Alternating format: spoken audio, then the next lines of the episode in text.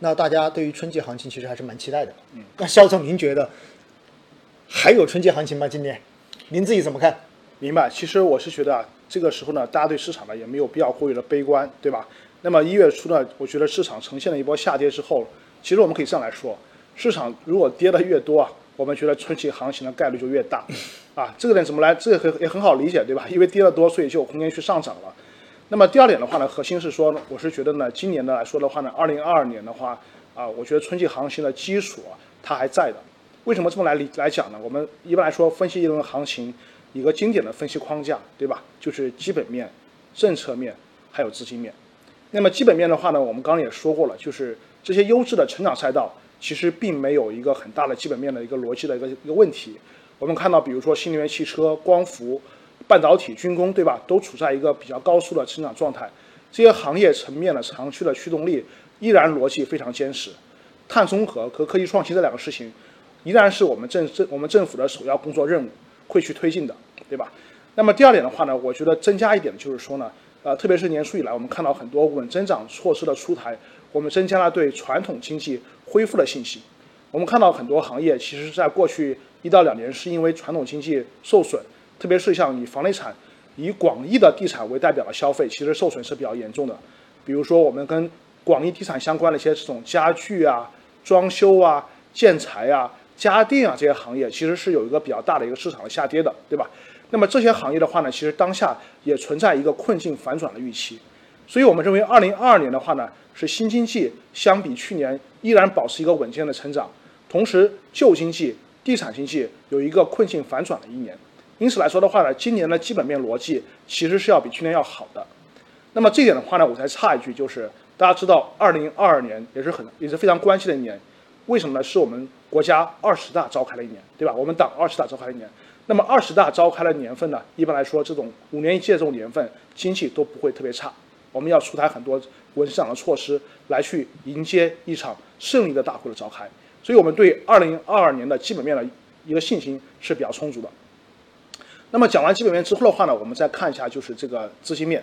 资金面，很多人说这个美联储加息，或者说美国国债收益率上行，对我们中国有很大的影响。但是我想说什么呢？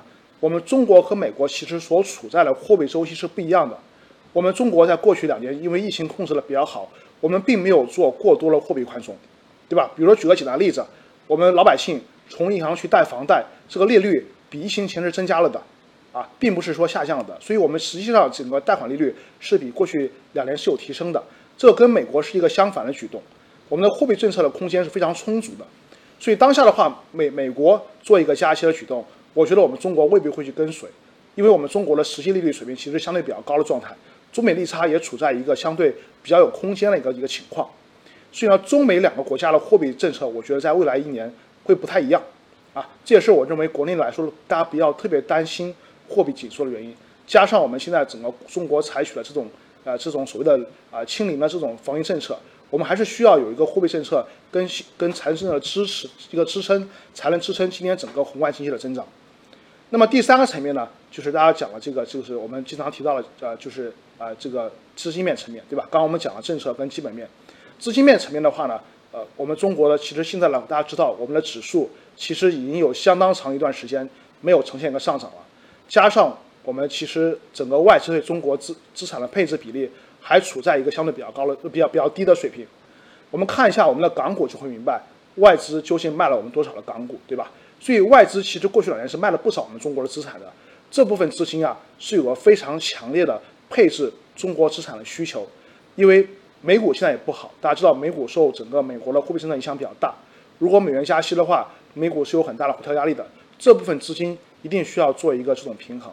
所以我们认为外资在今年流入 A 股的趋势。没有改变，加上我们老百姓现在有个比较大的预期的转变，就是我们老百姓以以前一直觉得这个房子是一直涨的，对吧？但今年我觉得房住不炒这个观念啊深入人心，所以居民大类资产配置的方向从地产转向权益这个方向，在今年会进一步加强。所以我认为今年的资金面的话呢，我觉得大家也不不要过于的恐慌，今年资金面还是有利于 A 股的。那么，所以我们从基本面、政策面、资金面去看的话呢？我们认为都支撑我们今年二零二二年市场一个相对比较好的表现。那么当下的话，我们认为春季行情呢还是会如期展开的。尤其是在经过这个年初的下跌之后，这点的话呢，我的信心呢是比较强的。谢谢。好，非常感谢肖总哈。实际上在上周哈，我也我也我也跟您交流一下哈，在上周连续出现这种下调的时候呢，然后我也在出差嘛，在出差途中的话呢，我就拿我的手机，然后就录这种短视频，呃，干嘛呢？说白了就做心理按摩了，因为有太多的投资者的话比较慌。那么做心理按摩呢，其实说来说去哈，呃，反复强调的一点就是，不要把眼睛盯着过于短时间的这种调整，因为毕竟呢，呃，几天的调整，或者说某一个短时间的调整，放在全年的这一个走势中间来看的话，其实过后你会发现根本就不值一提。嗯，甚至于呢，就像肖总刚才讲的，如果年头真的出现这样的下调之后，也许真的给后面的上涨就留出空间来了。这种例子其实我们在过去这些年看的蛮多的，蛮多的。所以呢，呃，在过去哈这一周时间，我不断的给大家去沟通相关的这些东西，呃，到后来我就发现，我越来越喜欢给大家发鸡汤了，我就变成一个专门煲鸡汤的人了。那其实我也要跟大家讲一讲，呃，肖总刚才已经讲过了，从基本面，对吧？然后从资金面，然后各方面一讲起来的话，其实对于今年的市场应该相对而言还是比较有信心的。而且呢，我自己也确实哈，在去年年末的时候也跟大家讲过，我对于今年，就是对于二零二零年，我的信心一定比一年前的时候那个时候要足很多，对不对？那回过头来，为什么我们有些投资者面对上周的这种调整会觉得受不了呢？其实我觉得是几方面的原因。第一个原因是什么？第一个原因就是可能大家缺乏对于市场的这一种一些知识或者整体环境的这种了解，所以他不知道为什么会发生这些事情。而在市场中间，最害怕的就是未知。你如果对一个东西你不知道它发生了什么事情，这个时候你就会很慌，这是一方面。那么第二方面是什么呢？第二方面可能是你也搞不清楚你买的那只产品到底是投什么的。反正当时买的时候就是看到身边的朋友有赚钱，所以呢您就跟进去买了。最后呢，哎，发现怎么朋友赚钱我不赚钱，哎，这个时候就慌了，对吧？那么第三个是什么呢？第三个是有可能您知道你买的是什么，但是你的仓位可能过高了。嗯然后仓位一高之后，我们开句玩笑说嘛，你真的全部都满仓，那你就没有腾挪的空间了。这个时候你只能躺平了，对不对？很多人说满仓，然后迎接市场的这种下跌。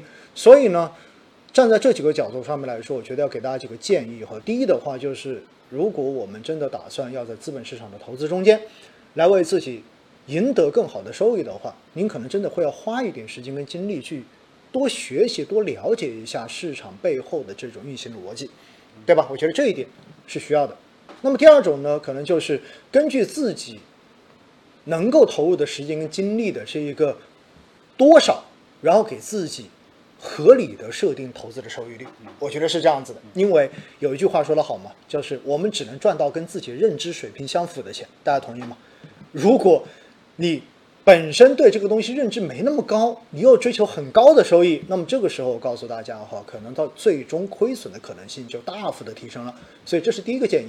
第二个建议呢，就是一定要搞清楚你投的是什么。我觉得这一点非常重要，千万不要看到别人买什么赚了钱，然后你没有了解你就去投了，那么这个问题也会比较的大一点。所以这一点大家一定要清楚。那怎么了解你自己投的是什么？比如说你要了解这个基金。是什么种类？你要了解这个基金到底是主动管理的还是被动的指数。如果是主动管理的，那你就要了解一下基金经理的风格、基金经理的策略、基金经理对于市场的一个看法。那么这些东西，其实在每个季度的季报，对吧？然后也包括像我们现在这样的直播中间，可能大家也会了解的更多一些。那第三块是什么呢？第三块说到仓位的问题，仓位的问题也是一样，永远不要空仓。这是站在目前这个角度，我们看中国资本市场未来的发展，肯定是一个坚定看好的。所以踏空哈，我们经常说踏空可能是最大的风险。那另外一块儿，也不要因为短期的这种上涨，然后就觉得完全放松了警惕，然后你就满仓，这种事情也不要做，因为市场的波动，尤其是短期的波动，可能它受到各方面因素的影响，你是没有办法去提前预知到的。那么，如果你没有满仓，你手中保持了一个合适的仓位，那遇到市场这种下调的时候，也许你会觉得很开心，因为它创造了一个很好的买点，对吧？可以拉低我的成本，可以在后面市场上涨的时候，然后给我创造更好的收益。而且大家要相信一点，市场在跌的时候，在调整的时候，其实尤其是在连续调整的时候，很容易会出现超出正常调整幅度的这一种情绪化的宣泄。那么这个时候，其实我们平时说的所谓的黄金坑哈，就类似于这种了，对吧？所以呢，以上三点哈，我觉得给大家的建议，大家心中要有数，好不好？